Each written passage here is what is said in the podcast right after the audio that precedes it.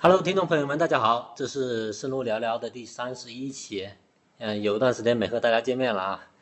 然后我们今天呢会聊一期非常有意思的话题，就如果是宝爸宝妈的话，肯定会接触的。然后今天早上我在我们小区的业主群里面，正好有一一两个宝妈在聊到这个机构啊，然后我说，哎，正好我要去跟他们的老总聊一期播客，他们说，哦，太好了，太好了。一定要把这一期给他们分享。对，所以他们这个机构特别有意思，口碑非常好。我们家宝宝也是由于业主们的口碑，然后所以才选择来这里来上一些兴趣课，特别好。好，那我们请一下郑总自我介绍一下呗。哎，大家好啊、我是叫我叫郑玲，是这个博物公园这个培训机构的这个创始人。那么我呢，之前是在清华大学建筑学院读的这个建筑学专业，从本科一直读到硕士。后来呢，就那个在设计院待过一段时间，但实际上后来，呃，我又跟着我的导师，就是一直在做这个叫做建筑策划这么一个比较专业的事情，它实际上就是把建筑和市场相结合起来做。那么一直到现在呢，一直在做这方面的工作。那么因为在我的工作过程中呢，实际上会接触到很多叫做商业综合体的一些项目。嗯，所以呢，在大概在一五年左右的时候呢，我们就和这个望京教委在合作了一个叫做呃，就相当于把花家街小学改成了一个可以理解为叫做儿童课外活动基地，当时的名字叫做教辅中心，就是教育辅导中心。所以它呢，实际上是相当于是政府和社会资本共同合作嘛。所以呢，它实际上是有几个要求呢。第一呢，就是说，呃，这个教辅中心呢，每周有几天时间是免费向，呃，周边这个中小学免费开放，有点像少年宫一样的使用的。那么其余时间呢，你可以做一些这种跟教培相关的一些培训的呃科目。那么这是第一个要求。第二个要求呢，就是说，那你整个的业态呢，肯定都只能围绕围绕着青少年的这种培训的机构来做。第三个要求呢，因为它可能是半公益性质的，所以实际上它是要求你的定价呀、收费啊，就是不能太贵，还是有一点呃半公益性质。当时我们做呢，实际上做的也还不错，可能做了大概有个呃小三年时间吧。嗯后来呢，是因为望京的孩子又多了，所以整个呢，呃，教委呢又决定呢又把这个教辅中心改回成了小学，啊、实际上就现在就是花街地小学。嗯所以从那以后呢，就是我们就后来就呃就自己出来，相当于是说在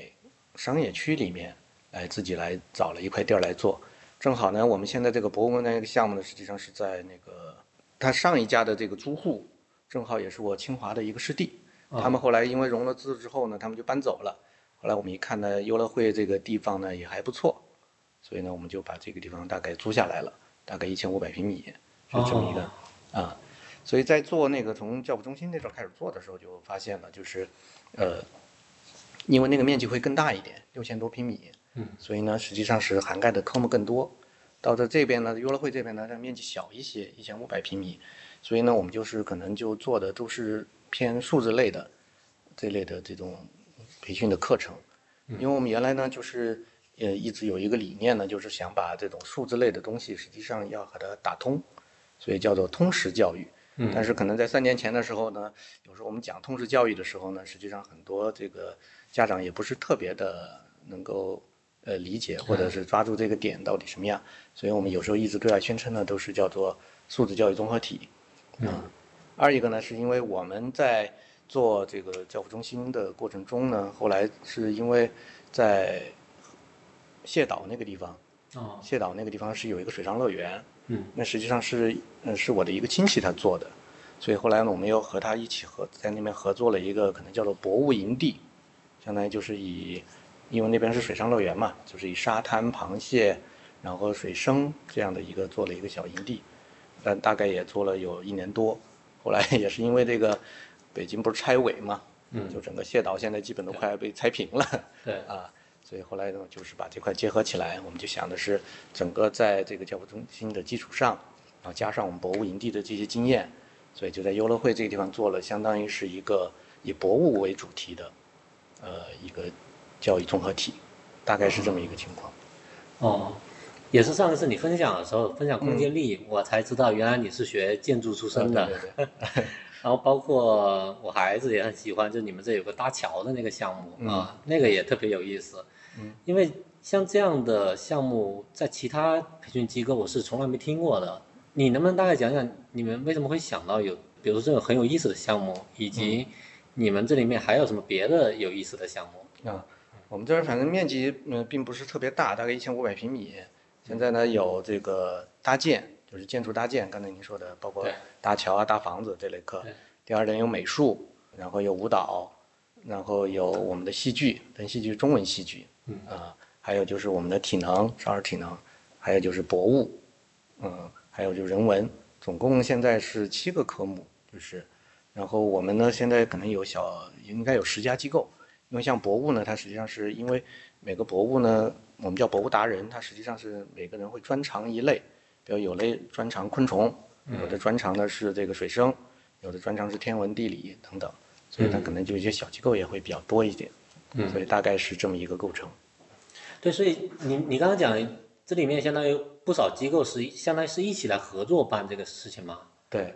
啊，就是你们为什么是考虑到用这种方式呢？有呃有两个原因吧。第一个原因呢，就是因为我们在原来在一五年开始做教务中心的时候，就发现，实际上所谓教育综合体，可能它有几种做法。一种呢，其实就是单纯的就是出租的方式，啊，啊，就是我我有一个空间，我招了一些机构一起来合作嗯。那后来呢，发现呢，这样呢，实际上是有一点小问题呢，那就是在于说各个机构之间实际上是不能打通，所以我们这边也做了一个叫会员制嘛，实际上是我们是希望，呃，我们能在各个机构的基础上，能够有一些叫二次研发的东西。那二次研发呢，相当于就把单纯的课程变成了一个通识课，呃，那么通识课呢，相当于就可以简单的理解呢，是说把各个课程串在一起，用一个主题，比如说，呃，我们这边做的这个叫做，呃，村残伤残计划，相当于就是用伤残的整个主题，把我们的这个博物的、搭建的、呃舞蹈的，甚至戏剧的这些所有的课程都串在一起，这样有一个共同的一个主题概念。这是第一个原因，就是说我们可能会找一些很多的机构来共同来，我们叫联营的方式来合作，这是第一个点。第二个点呢，就是会发现你你会发现很多数字类的这类的教育机构，嗯、真正优质的内容，实际上是在一些小机构手里的，因为它可能要求更多的多元化和个性化，它反而不像应试类的，它要求标准化，要求更大的规模，啊可能，呃，是是这种方式，它可能可能，比如像美术舞蹈，它很多都是，呃，很好的这种从业人员，他能够输出非常好的内容，比如说我们的这个我们的舞蹈的这个机构，创始人实际上是东方歌舞团的这个首席舞蹈。然后是胡娜老师，她是国家一级演员，同时也在东方歌舞团本身就负责这个少儿培训。呃，像刚刚呃就是七一的那个晚会，嗯呃，那个开国大典那场舞，实际上就是呃裁军，就是我们的这个舞蹈机构的裁军校长和胡娜老师，他们两个是担任领舞的。也就是说，那么如果是像这么非常好的这类的所谓叫做内容输出方或者叫做老师，那么你跟他的合作方式，你很难是一种叫做雇佣关系，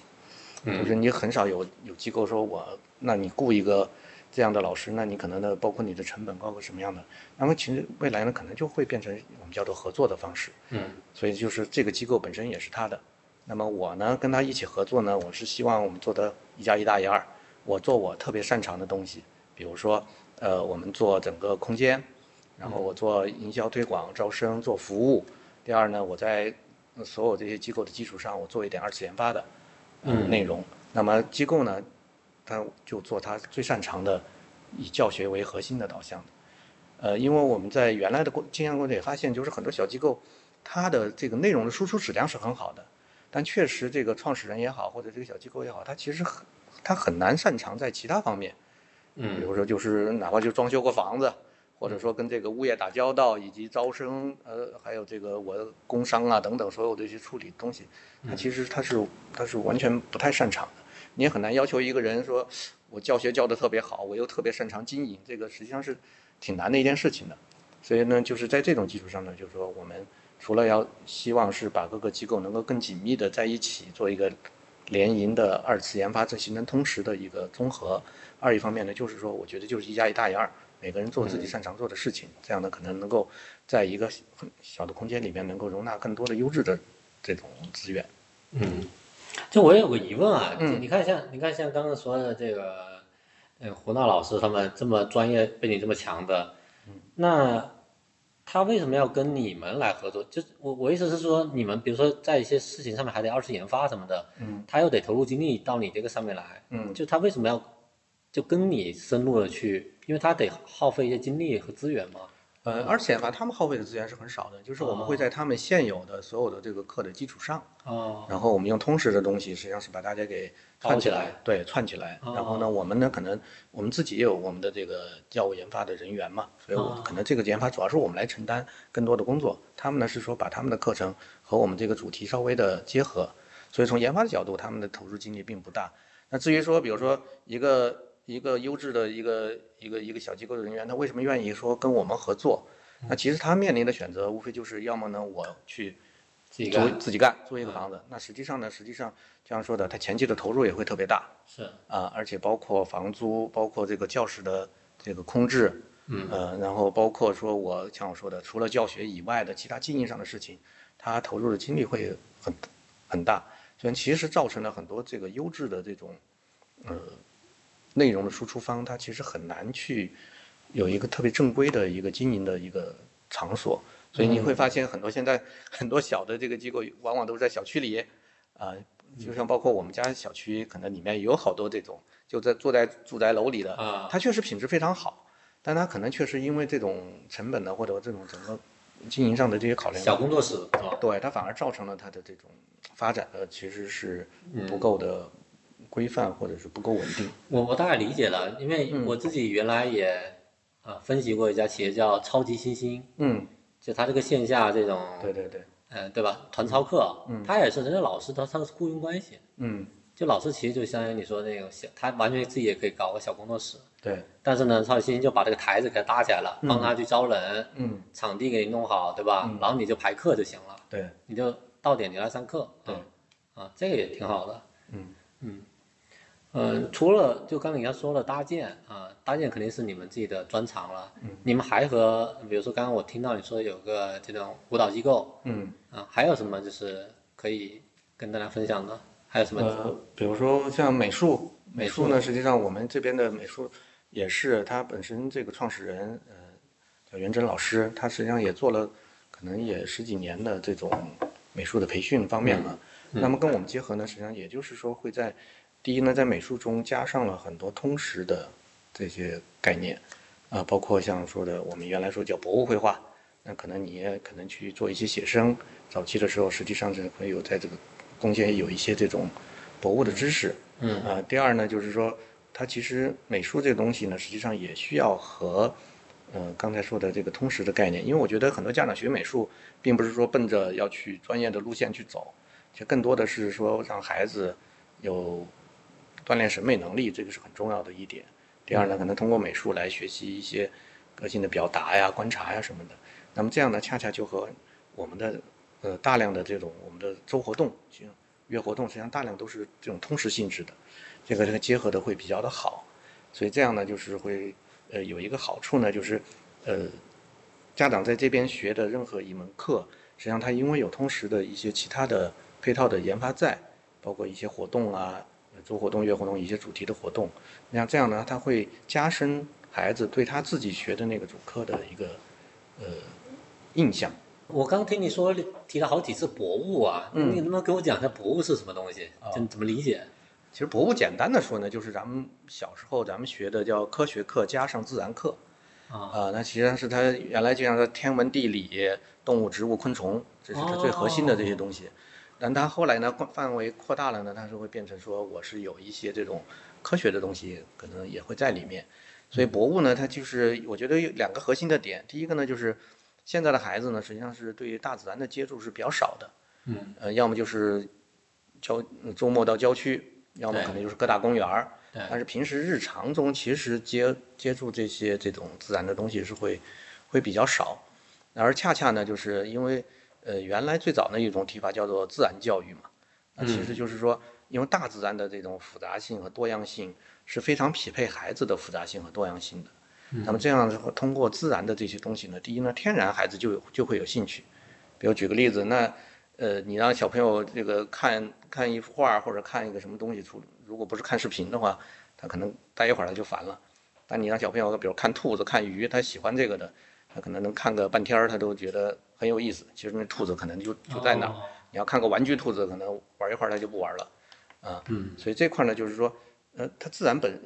本身它就会有足够多的这种呃丰富性，嗯所以呢，其其实现在是很多机构也在专门提这个叫自然教育这块儿，那只不过说我们呢，实际上最早呢是跟这个呃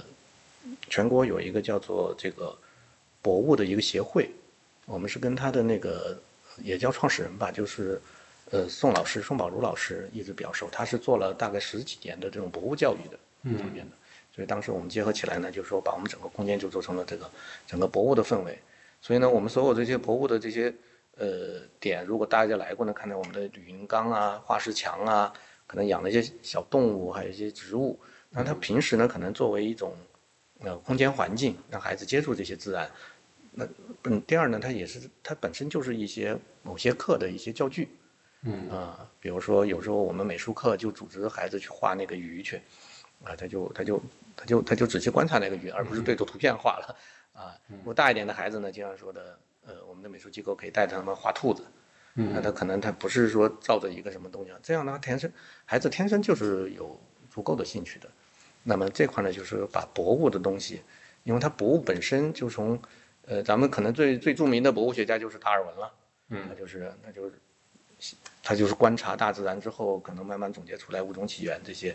那就是说博物本身它就是一个本身就具有通识的概念，它会把各种学科通过博物的东西给它串在一起，所以这个也是我们把博物作为我们一个基础的一个氛围和基础的一个课程的一个很重要的原因。对，嗯，对，原来我来你们之后，我第一印象也是，哇，怎么这么多？就我觉得可能乱七八糟，就其实各种各样的动物啊，就进来你说那个特别大的一个生态式的那种鱼雨缸林，缸，哎对，雨林缸，对，对，然后呃，我我数一数啊，我能看到的蜥蜴、嗯兔子，嗯，这个这个什么龟啊？我看那鳄龟，鳄龟哦，鳄龟哦，我看它老把那个嘴张特别大，对，蛇，嗯，哎，然后我特别好奇是为什么厕所上面放了那个缸，然后就是有什么螃蟹呀、嗯，有有一条是什么鳗鱼还是什么呃泥鳅泥鳅哦啊，啊后面放了两只小鳄龟进去。哦，嗯哎我我我就特别好奇，就每次我我我在小便的时候就站在上面就看了那些，嗯 就那个那个场景是当时怎么构想的呀？啊当时想的就是说，希望在我们各个角落里都有一些博物的元素，哦，而且在那个卫生间那儿呢，因为是在呃男厕所嘛，我啊当时就在那个上面做了一个小的缸，嗯这样呢，就是孩子也好，大人也好，他就自然会凑进去看，对对就对，免了那个提示什么上前一步 啊之类的，嗯哦这样就比较有意思 一点。是非常有趣，我我 我每次在小便的时候就看了这些，就拿着钳子对着我， 嗯就想跟他们打声招呼。之前我之前那个我们原来养了一个小乌龟在那个里面，嗯小乌龟和螃蟹俩人打架啊，然后后来我们还录了段小视频，就是说这两个。呃，就是所以确实很多角落都很有趣啊。反正我还是蛮喜欢在这待着的。周末的时候正好上完那个戏剧课，嗯，然后我和那个小江江嘛，我们就两家的孩子就说那要去哪玩，然后后来跑去新会城里面又又找了一个那种小小的游乐的地方让他们待了两小时，后来我们待完之后去吃饭，就想哎那为什么刚才不直接在博物公园那待一会儿不就行了啊？后来我们也来问啊，确实其实是可以的，就是会有值班老师在那，对。孩子就随便在里面玩就行了。对对对，啊，其实我们很多会员也都是，但是有有时候没什么课，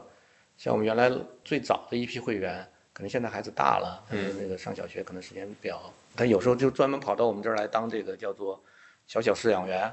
就跟着我们斑马老师，反正就喂各种动物啊，啊、因为其实看动物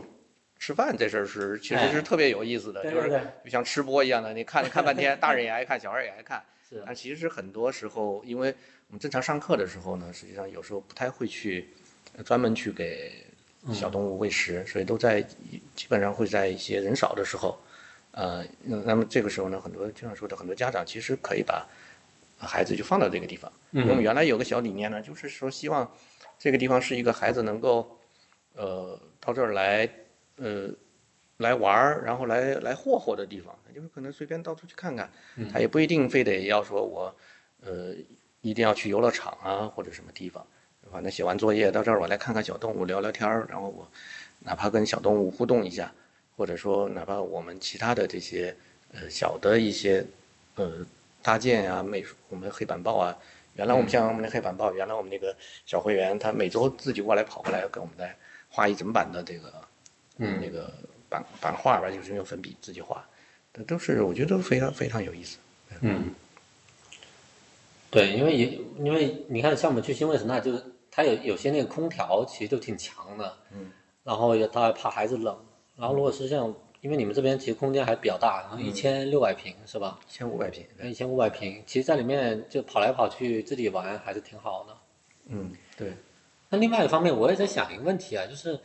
你们租这么大一个空间，嗯呃，因为一千五百平肯定比传统那种小的机构面积要大很多嘛。嗯。你们自己在经营过程中有没有遇到什么困难啊？啊、最大的困难就是疫情嘛。啊，对啊，对，，因为我们可能这个时机也不是特别好，因为当时从教辅中心啊那出来，后来选到这个地方，其实刚刚开业没多久就就疫情了哦，啊，这个是其实最大的这个这个问题。那相当于是疫情，我们差不多就关了快小一年吧。哦，然后后来第二次不是开了，大概又三个月之后，不又第二次疫情嘛？对对对，啊，然后一直到其实现在今年的大概三三四月份，呃，可能才算逐步的这个嗯从疫情的影响可能才逐步过去了，啊，所以其实最大的影响还是在疫情。嗯那么我们其实把这个所谓一千多平米呢，我觉得把各个机构放在一起呢，可能至少对家长有个好处来说呢，呃，像我们这儿有很多家长都是报的大概两三两到三门课，嗯，那他可能就是说我把时间安排好了，我可能半天时间，我就可以放在这个地方，嗯那我就相当于不用东奔西跑的，说赶时间，这门这门课下了，可啊能下门课孩子还要马上要上课，我又我又跑到另外一个地方去，嗯啊，像我原来最熟的一些老会员都是，呃，把孩子往这儿一放，他可能自己也给出去办事儿，然后等到快下快下课的时候，他再回来再接一下孩子，这样可能也对他们是比较，呃，轻松的。所以疫情一年多这个时间，你们是怎么过来的？熬着呗， 一个呢，我们之前也可能做了一些线上的一些啊小课程啊、小活动啊，嗯、但是我们核心的想法呢，还是说，尤其素质教育这方面啊，我认为不太能够用线上来替代。是，那它本身就是需要你亲自去动手、亲自去观察、亲自去互动的，可能和数理化还不太一样，形象的思维和动手能力要求更多。而且我觉得，就算线上再怎么发达，可能它也永远替代不了线下的这种跟老师互动也好、对跟学生互动也好这种状态。所以其实我们做线上呢，也都是只是为线下做一个辅助和做一个准备，啊、然后就是一直是还是在琢磨着把更多的线下的课给它打磨好。但疫情对我们呃当然影响也比较大，但好处呢就在于说，反正有足够的时间，我们做了大量的这类开始提到的通识类的这种二次研发的东西，嗯啊、所以你最早提到的那个桥的课，实际上也就是在 疫情期间哦就是也也在研发出来的。所以实际上就是我们，因为随着通识它是一个一个主题性质的，所以它实际上这种研发它它为什么可能不太主张标准化，就是嗯这个课可能一直一直就这样上下去了。包括直到现在为止，我们所有的桥的课都还在不断的在在在调整，要结合不同孩子的这个年龄段，呃，可能加上不同其他的呃学科的内容，有的是更偏，比如说像空间力的，就是我就更强调物理和数学的。那有的它本能搭建的东西，它实际上就可以和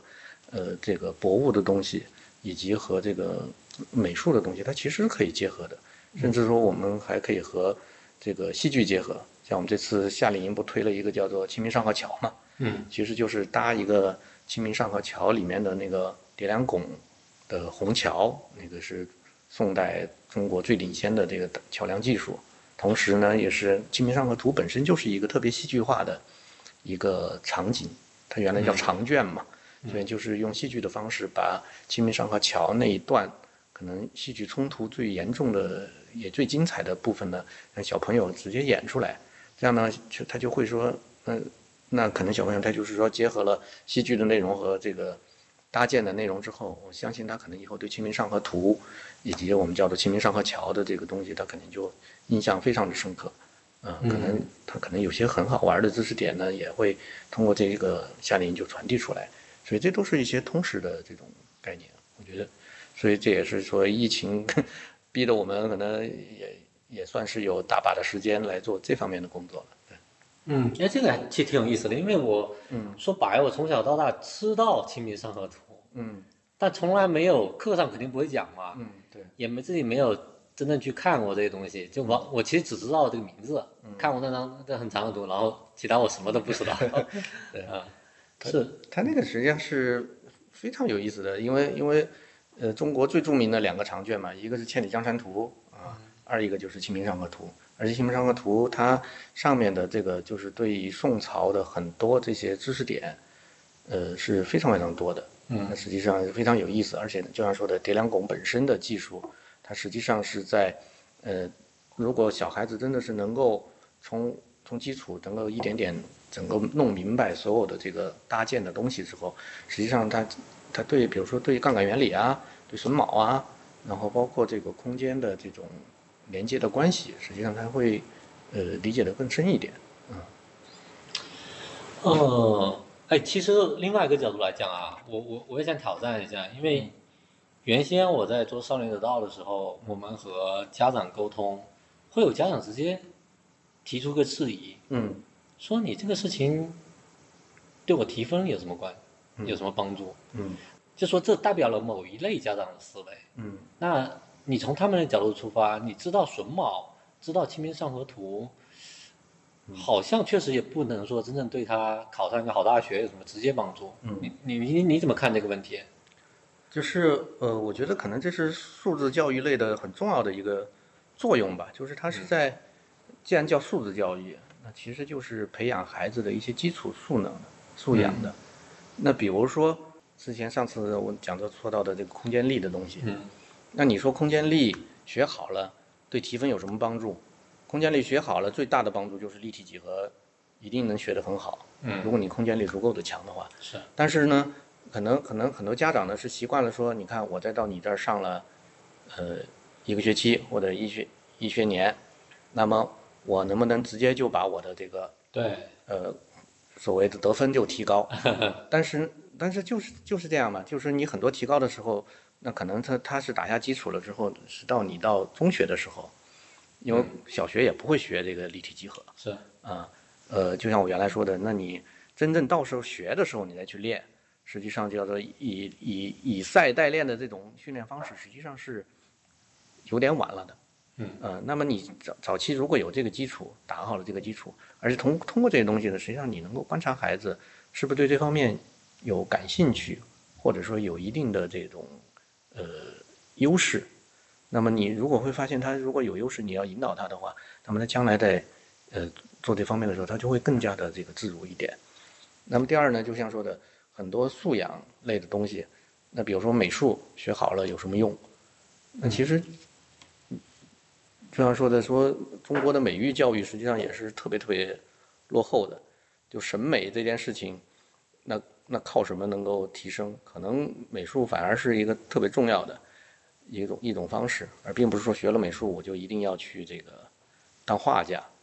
我觉得这个可能是跟像您说的这这个这个家长的这个取舍是是在这个地方。当然也不是说学这些所有的这些素质类的就一定跟我们原来叫应试类的吧，就是这个没关系。其实不是的，比如现在戏剧很重要的，它是锻炼孩子的这个表达力嘛。嗯那么很多现在，比如说也，呃，通过研发有一些课本剧啊，有一些小场景的这些东西，那其实它本身就是和在大语文的这个范畴里面，它实际上是对你语文的阅读、表达，那可能是它都会有潜移默化的这些好处的。那你当然你也你也很难说，我说我排了一个剧，我学了一个学期的剧，我我演出了，那可能是登台演出是一个一个作用。你说我真的这语文就提高了几分儿，这事儿肯定是没有直接的这个答案的。但是呢，它就像这个叫做素养类的东西嘛，我们从往往说叫做熏陶，是吧？嗯那你就是需要花时间慢慢让他接触这些，他可能他就会将来他会呃成长的反而更快。对，我很同意，因为我原来和一个出版社的朋友聊啊，嗯，我们也说到读书这件事情，嗯就阅读。我原来的想法是要功利性的阅读，嗯，就比如说我现在我想提高，哎，我互联网思维，嗯哎，我就去看某某一些书单，就是看完直接就能懂。嗯啊、原来我是这种想法，因为我我老觉得要看完不懂，那可能可能就忘了。嗯哎，他马上反驳我，因为我是理科生思维，嗯他是文科的，他马上说为什么读书一定要是有用呢？嗯就可能它是无用之用，嗯，就你读完它是，其实像你讲，有些东西它是熏陶的，对，有些是潜移默化的会对你思想上带来一些改变，嗯它不一定马上生效，但是我们现在就这个环境就是，大家始终是想，哎呀，我我就内卷嘛， 大家 说我一定要高考对吧？一定要考上一个什么好的小学、中学，那怎么怎么一路上去，嗯啊，不要输在起跑线，那一堆思维就倒逼回来说，啊我孩子，我既然掏了钱，他的时间有限，那一定要用在刀刃上，嗯对吧？这种思维，啊、其实我我我我个人是蛮反对的，嗯，所以我孩子，你看在您这也是，嗯、搭桥，嗯然后上这个戏剧，嗯呃，其实很难说，你说这个东西直接给他提分儿，嗯对吧？肯定他没有那么强的直接关联，但我我是蛮希望看到自己孩子能够在学习就在这个分数以外的东西，他能够认识到更多。啊，我还是蛮希望这样的。对，嗯，而且就是呃，就单纯就从学习提分这件事情上，呃，反正我一直秉持的观点，也就是说，不是那种叫做以赛代练的方式是最好的方式。就是说，简单的就是说刷题，嗯你缺你数学差，你就玩命的补数学；你语文差就玩命的补语文。其实，因为它背后是有一个东西的，就是叫做你本身的思维的逻辑的方式。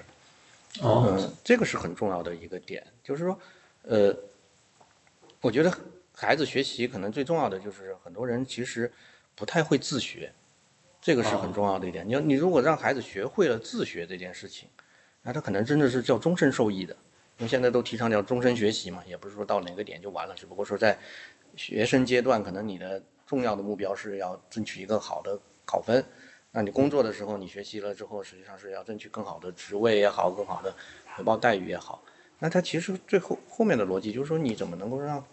让自己也学会这个学习这件事情是非常重要的。这我插一句话啊，我、这这个话题咱们得好好聊一下。因为为什么说你刚刚讲那个刷题那件事情呢？嗯，其实他我他对我高三的时候拿到高考的好的考分儿，帮助非常大。就是我大量的刷英语啊，刷数学，是能够显著快速提高那个应试考试的能力的得分的。对，但是我我现在倒回去想，我觉得那个其实它大量的限制了我的思维，就是我一定是要按照它那个框架去思考，就能得到最好的分数，嗯直接到达那个结果。但是这种思和这种思维，我理解可能是在简单规则下面是可行的，但是一把我丢到复杂场景，嗯，没有没有这个逻辑的时候，我就懵懵逼了，嗯，我就不知道怎么解了，对因为它已经不是那种固定规律，对就是没有一个方向指导我的时候，我就我就完全懵了，就可能是不是跟你说那个自学有一点点关系，就对是有关想系听你展开聊一下这个。呃，因为就是像我们说的，其实就是两大类嘛，一类叫做呃标准答案问题，哦，对对对对，啊，就是说，其实有很多现在的应试呢，就是大量都是有标准答案的，啊甚至像我们那时候可能刚刚我们考试的时候刚刚开始叫做标准化这个问出卷儿嘛，就是所有的都以后都变成选择题啊等等那些，啊，就是说在我看来，就是叫做凡是有标准答案的问题都是简单问题，这种问题呢，确实是通过像您说的刷题啊等等，它其实短期内可能有一些提高，形成个条件反射，哦我看见这个我就知道下一个什么样，因为它有个标准答案在那儿。哦，但实际上呢，对于我们呃未来的时候，包括我们这一代人，其实已经面临这种情况，就是很多问题都是非标答案。就像你刚才问我，我们遇到什么困难，说疫情这件事情，谁也不知道应该怎么办，对，对吧？那你说我们也尝试做线上等等，后来会发现好像也不对，那也不是标准答案，因为那个时候大家都说，哎反正线下不能弄，那就做线上对。对对，嗯啊，那后来我们发现啊其实不是，可能有很多东西实际上是你你可能还是要需要坚嗯持，因为这没有标准答案，那我们就可能选择的就是，那我在疫情期间我大量做研发，啊、那么线下之后复，我还是看好线下，还是将来还是会有的。啊嗯，那么这个就就是所谓叫做非标问题，或者叫做非标答案的这类事情呢，它实际上靠的就是你自身整身综合的这个解决问题的能力嘛。嗯那你靠什么？那靠你就是要自学能力，因为你要去解决一个新问题，你要重新去自己去挖掘一些学习的方式和这个内容。嗯那么我觉得小孩子其实也是，你要说像我说的特别功利的说怎么提提高考分儿，那我个人的经验啊，那也是第一方面就是你要有足够的兴趣，这兴趣呢千万不能够来自于说是呃被逼迫或者什么样的。那这个其实每个孩子他总有他会自己擅长的那一面，就像我们在在这里的很很多孩子其实也明显的看得出来，呃，虽然我们叫博物公园，也我们就有个口号叫家门口的博物馆，我们就以小动物啊这些东西来，但是其实有一些孩子是对这些完全不感冒的，嗯呃，他就对小兔子就完全无感， 对这些所有的蜥蜴他都不感兴趣，但他可能会对，有对对搭建他特特别感兴趣，或者对戏剧特别感兴趣。我就说，其实每个孩子当中会有自己的一个特别感兴趣的点，而且这个点呢，为什么我们有时候加上通识的东西呢？是希望他通过这个点，能把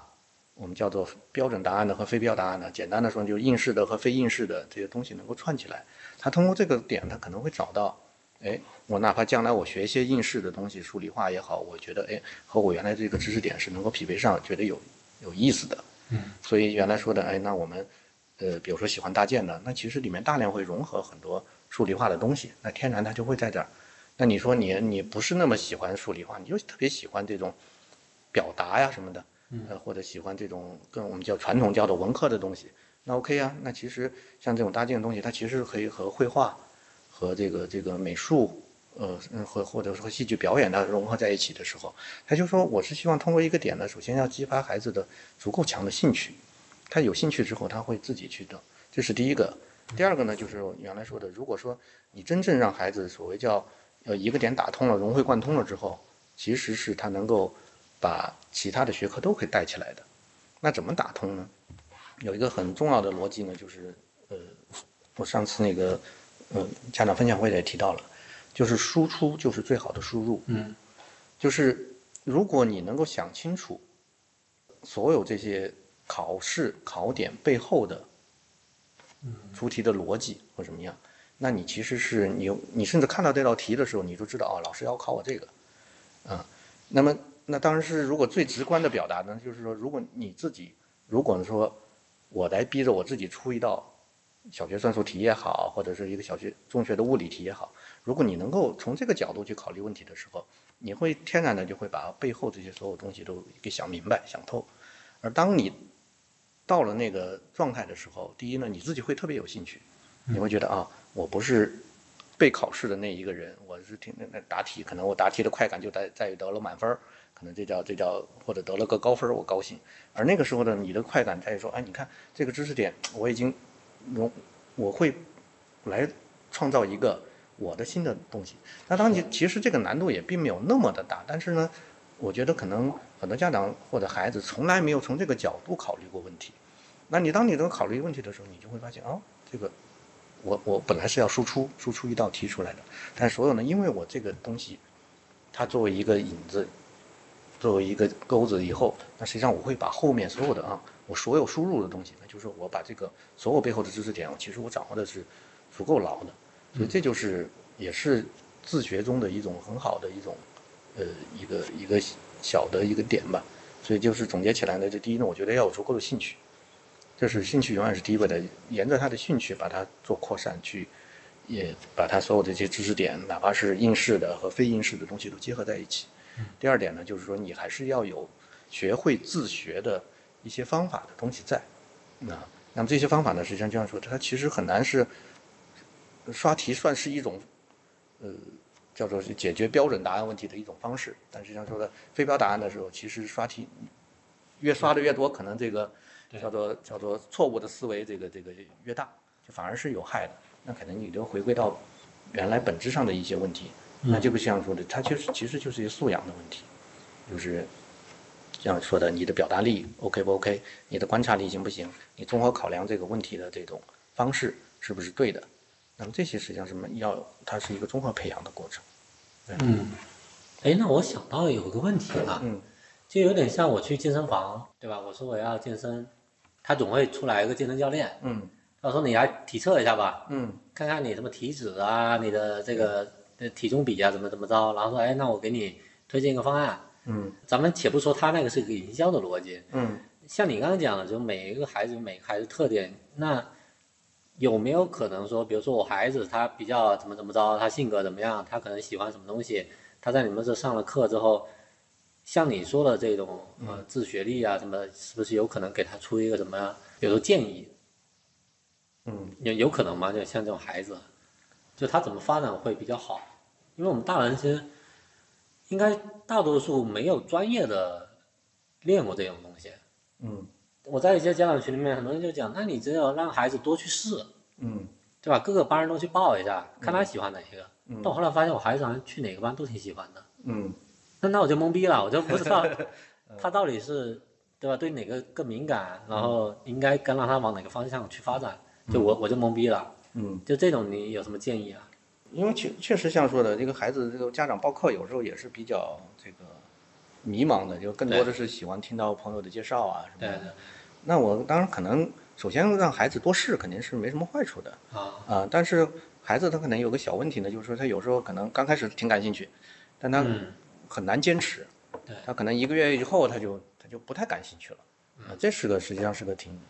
挺重要的一个一个一个问题的。那这也是为什么我当时我们坚持要做综合体的原因也在这儿嘛，说我把很多机构放在这个地方。那从家长来说呢，可能你可能就就面临的这现在我们有七门课嘛，你可能面临七门课的选择。你要说这个孩子他可能在确实他有一个接触的过程，可能两三个月之后他对这门课他就不太喜欢了，那你转到其他课就完了嘛。这样对家长来说也也也会比较简单。所以像您说的说，我们是不是要有一个更多的建议，说让孩子先学哪个后学哪个？我个人的意愿呢，也是觉得首先孩子的这个兴趣还是第一位的。嗯呃，但是家长要引导他呢，那就是你你要坚持呢，你你你如果确实对这个东西感兴趣，那么从孩子的角度呢，那你至少也要坚持一段时间，因为有时候呢，就像我们原来的我的一个朋友，他也是，他说想他家比隔得比较远，但他觉得我们这边的美术，因为是袁征老师他教的是，嗯，比较有意思，然后也比较专业，那么就是那他很想到这儿来学，但他又担心，呃，太远了，说这个你们的路上可能得花一个多小时的这个车程来来这儿，那说那他们说能不能报一个大概四次课的这个所谓小课包啊？其实我当时说这个其实从四次课八次课就更不关键，更重要的是说你你你让孩子说第一，比如孩子你想学，这是第一；第二呢，但是同时要告诉孩子你要学的话，坚持你可能还是要学，有时候要我自己预估，可能你得坚持学三个月以上吧。因为否则的话，像这种所谓素养类的东西，你可能不坚持一段时间，它可能那真的是完全就是没有任何的效果。都没入门哦。对，它就是完全没有效果嘛，它就嗯它不像那个说特别有一像您说的，呃，算术口算心算是吧？我一弄了之后，我两三次可能就就有有个效，啊它其实不是那个作用的。它因为像那种审美啊或者这种表达，它是需要一段时间积累的，就属于。所以这样给您建议，那就是可能首先还是要多试，第二呢，找到其实也不用多了，因为我觉得现在说我们在朝阳可能还好一点，在望京那边就是朝阳妈妈好像还没有那么的鸡娃教那么的哎鸡对 对。是要有我海淀的同学呢，经常都是一报都是七门儿以上啊，都是疯了往上疯了报。对，他就是孩子时间可能排的有点忒满了，但是嗯 OK，嗯哎，那么说回来，就是我我在想另外一个问题，就是你们这种商业逻辑啊，嗯我试图描述一下，感感觉更像一个生意。嗯就比如说你你你有这一千五百平的场地，那你刚刚说七门课，嗯那无非他报满全部满满排了，那也就是这么多嗯盘子嗯啊，那他就他的天花板可能会不会偏低一些？就我不知道你怎么理解这个事情。嗯，它实际上就是因为确实很多人原来说教育为什么原来线上教育机构发展很快，啊对，就是因为觉得线上认为那个它是叫零成本扩张是吧？或者叫嗯它的边际成本是很低的，除了营销成本。呃，但是就像说的，呃，我觉得教嗯育这件事情，线下第一个逻辑是永远不可取代的，这是第一个判断。第二呢，就是线下虽然好像它是肯定是有天花板，就是从单店的角度来说，嗯，那你将来做做多了做大了，那你肯定确实也必须要有一个连锁化的发展，嗯，这样的话才能覆盖掉更多的这个人群，嗯，而且当你规模多了之后，相当于说你的科目也会越来越多，你的优优优秀的这种我们叫小机构也好，或者老师也好，他的这个也会越来越多。那其实对我的所谓叫二次研发也好啊，或者这些方面的资源也会更多，而且相互之间呢，实际上是像说的，呃，相互机构之间的相互的这种会员的引流啊，或者它的互动，其实也会越来越多，它这个真效应就会逐步的显现。啊对啊，所以你是也会考虑，比如说就扩扩店这种逻辑啊、对，那肯定，当然，当然前期先把这家店那个啊啊。先给它做到更好一点。啊，你这个倒让我想到，原来我孩子在选择幼儿园的时候啊，嗯就我们小区北门儿还有一个叫家商家华，嗯他们也是原来就一个店，一个店干了有五年还是八年，嗯，就就他先是先招小班，嗯，培养一堆老师，然后升到中班班，，然后大再到小班，再到大班，就他只只跑一一个学校，嗯就跑了好好几年，嗯然后扩张也只扩了一个学校，呃，也只扩了一个校区，就他他们也认为就是要做百年老店，嗯就不是指着完全指着挣钱去了嗯啊、我觉得那个逻辑是，我我感觉是蛮敬佩的，但是如果你说以中国这种投资环境来讲，确实是，它它可能跟那个增长可能会有比较慢嘛，嗯啊，对，然后刚刚听你讲，啊、确实是教育本来也是一个慢的事情。嗯，对，对，那另外一个就是说，呃，我我也我也提个问题，因为你你说一五年就开始搞这个嗯线下这一块事情，假如说我们有一些朋友他也想开一个培训机构嗯啊，或者是一个教育机构，也需要找个店面，嗯啊，自己去招生啊，然后面对这种这种政府关系啊，就搞搞办证啊这些东西，嗯你如果让你给他们建议，你会比如说有哪些坑什么的，你会跟他们怎么大概说一下这事儿？哦，反正现在其实最不稳定的，因为两件事嘛，一个疫情是吧？二一个就是政策。嗯那么疫情呢，可以说现在应该说，呃，七七八八吧，可能大概也跟有至少说大家有个稳定的预期了。嗯可能再再反复，可能都是零星的发作啊等等的这些。但现在其实最不稳定的是反而是政策，因为现在政策呢就是要求这个，比如说现在学科类的可能都是全面的受到这个打压。那么现在的嗯最大的问号在于说数字类的到底是，呃，其实不太明朗这块儿。嗯所以如果说，比如别的朋友想做这个培训，其实也是看他，第一呢，他比如说他想做的是哪一类，嗯、因为现在很多叫做把学科和数字结合起来的，呃，一些做法，就是，但这个呢，呃，就是政策的模糊地带，实际上是我个人建议是比较要慎重一点，嗯呃， 那么你要纯纯偏学科的，可能是，呃，我个人觉得是政策的高压实际上是够呛的，所以那素质类的呢，那其实也是。那么它最大的问题呢，其实在于就是像您说的，其实是前期的这个培育的过程，这个心态一定要一定要有这个准备。我觉得，呃，儿童教育它有个坏处呢，就像刚才您讲的，它实际上是培育期比较长，啊、因为它整个交付呀各方面都都会比较麻烦，呃，它那的好处呢，其实在于说，当你比较稳定的时候，其实你跟客户或者是跟家长也好，跟孩子都好，它的粘性还是还是足够好的。然后，比如说以前的所有的一些小机构，呃，他们其实真正到了有几十个会员之后，学员以后，其实他们就基本都是主要的这个新增的都是叫做老带新，就是靠嗯老学员推荐新学员。这样的话，其实说因为有个粘性之后，就是说你后面的实际上是会比较轻松。所以这块儿呢，也是跟这个线下教育本身，我觉得是特点相关吧。所以我觉得，如果给后来者的这个忠告，就是你前面这段时间的这个，包括资金量也好，包括所有这些人力投入也好，一定是要留出充分的这个准备的。其实，包括将来的所谓叫做呃各种方面的资金的监管也好啊，包括对这个所谓政策的审查也好，都会越来越严。所以不用去指望着像以前这个说我我开个店，赶紧大促销，我收收一大笔学费进来，然后那个我就我就开始滚动发展，可能这种状态是挺难的了。它确实是刚开始就会要要要要把这个回收期也好，投资期也好，预留的要长一点。对，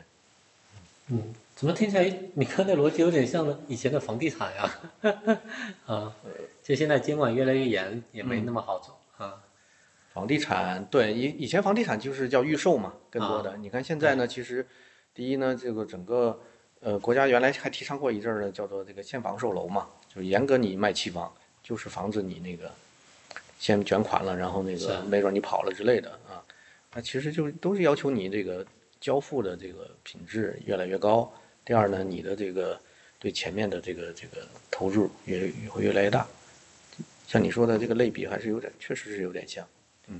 嗯，对，所以就是，那你你就照你刚刚讲的，一个是监管，就政策嘛，嗯。嗯，然后另外一个是疫情。那在这两个情况下，你怎么看待你们自己这个博物公园的未来呢？是乐观的吗？嗯，应该说是乐观的，因为我是觉得，就现在整个，因为我原来干这件事情的初衷啊是什么呢？就是说是希望找到一些呃，未来十年可能确实都不太会改变的一些商业模式，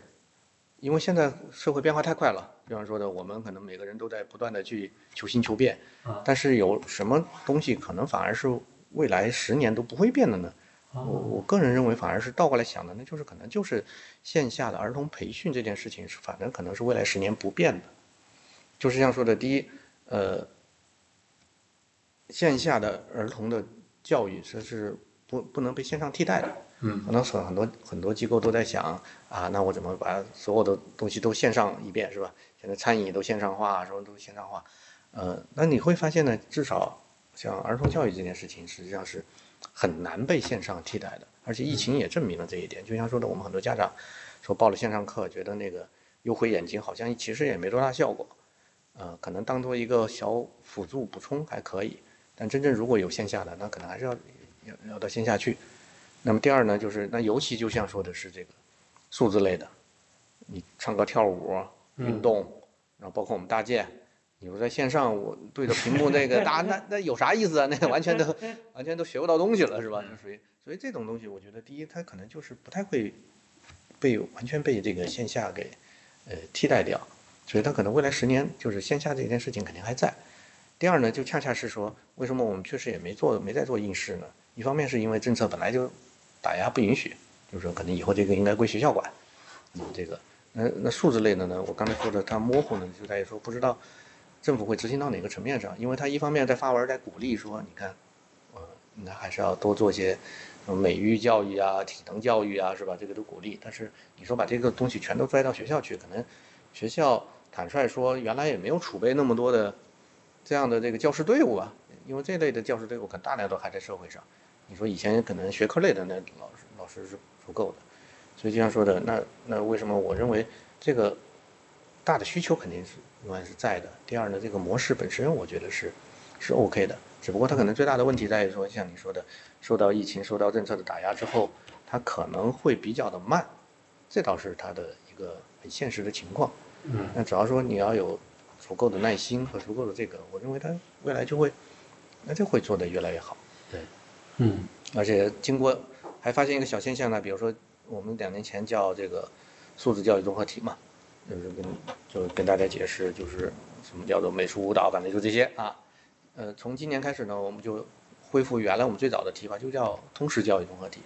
那慢慢的，可能很多家长也慢慢明白了啊，那通识教育是什么？反正至少参加过我们的伤残计划的人，可能大概有个感性认识，说我知道通识是通过把这个一个主题把知识和知识链接起来。这件事情是挺重要的。比方说，这也是解决非标问题的一个很重要的一个方式嘛。我再挑战一个问题啊，就是因为你自己也是清华本硕出来的，嗯我甚至相信啊，就你如果还是深扎在建筑这一块，嗯嗯，应嗯呃该是收入也会是一个曲线上升的一个状态。那你为什么选择来做线下机构教育这种很慢的事情呢？嗯，你当初是为什么考虑啊？这呃想听。第一呢，就是所谓建筑那段那段儿，我也没有也也一直在做。当然，我做的不是设计，像说的是叫做建筑策划，啊因为我导师他是建筑学院的那个院长和设计院的院长，现在是工程院的院士，叫庄维敏先生。他实际上是二十多年前就把建筑策划这个学科引入到中国的。啊呃，所以他这个学科的创始人。那么实际上呢，我一直这从读了他的研究生之后，就一直在帮他在做建筑策划这件事儿，所以也在全国这个叫嗯住建部下面有一个呃叫做建筑学会，那实际上是一个相当于一一级社会组织了，我们在下面成立了一个二级组织，叫做建筑策划以后评估专业委员会。那么这个是集合了全国呃各大建筑高校。有八大院校啊，然后包括各大设计院，还有一些开发商，还有一些这个综合的呃市场营销啊、推广啊这方面各方面的人士，组成了一个大概一百多日个专家的一个小的团体吧。嗯那其实这件事情呢，就一直也在做，就相当于是帮着，像你说的，帮助建筑师们，我们给他们搭建一个建筑策划这个细分领域的一个平台，所以这件事情也一直在做。那我为什么后来说做到的这个，像你说的落到儿童这段呢？嗯嗯就是这第一呢，我原来不是做建筑策划的时候，这些项目的时候，就大量的会有这种商业综合体嘛，就是各类的业态，其中可能有一类呢就叫教育综合体，就是集中在教育方面。我就发现，呃，很多的需求它就逐步，你看很很多购物中心现在除了教育就是餐饮，这两个两大刚需，对吧对？剩下的少量的可能地段特别好的，才会有一些零售啊，有有个超市、啊。嗯这类的，那么所以说就是会发现，哎，儿童的教育的这种需求肯定是，就是我想未来十年都不会变的。那无非是将来是由谁来做这件事情而已。那现在可能中央的政策呢，就是说可能很多应试类的东西，那你外面不能做了，就是交给学校来做。嗯大方向可能是这样啊。但素质类的，这样说的，我我个人认为可能还是要要集中社会资源的这些力量。就像我说的，很多素质类的最好的资源或者最好的内容，实际上它有点像自媒体一样的，它是在一些老师个人或者是一些小的这些机构身上，你说你很难把这个体系所有这些人全都装到你这个公立的学校这个这个这个体系里去也很难，所以就是我们通又通过做这些教育综合体，然后正好又和教委合作了这个教务中心嘛，嗯我就认为这件事情实际上是肯定是值得做下去的一个一一一件事儿啊。倒也不是说是说我对教育本身有有多少情怀啊什么样的，嗯确实客观的说呢，就是我是觉得通识教育这件事情就是国内它需要的，嗯嗯，呃，多说两句呢，就像那个，呃我们原来这儿合作的那个，呃，同心学院，嗯、它也是我师妹郝景芳她创立的一个机构，它原来就叫通识教育，只不过它早期的时候大量做的是线上的，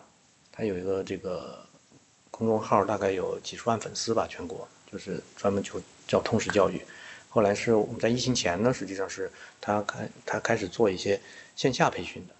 所以我们现在呢跟他在这儿原来这地方有个教学点儿跟他合作。后来因为疫情呢，可能确实线下这个像您说的